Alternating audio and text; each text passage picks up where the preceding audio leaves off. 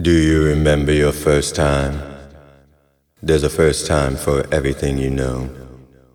Your first crush, your first kiss, the first time you fell in love. Yeah, the first time you made love. Think about it. Do you remember your first time? The first time you felt house, you felt house, you felt house, you felt house, you felt house, you felt house, you felt house, you felt house, you felt house, you felt house,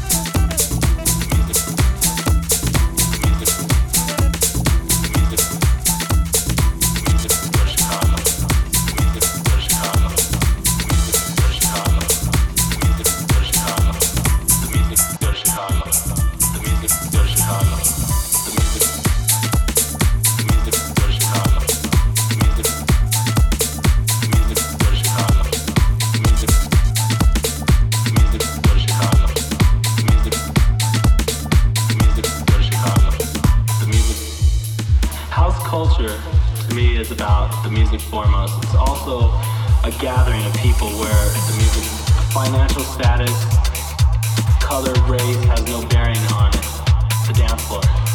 It has no bearing on for all vibe of a club or anything. It's the, one of the few places in the world where that stuff does not matter.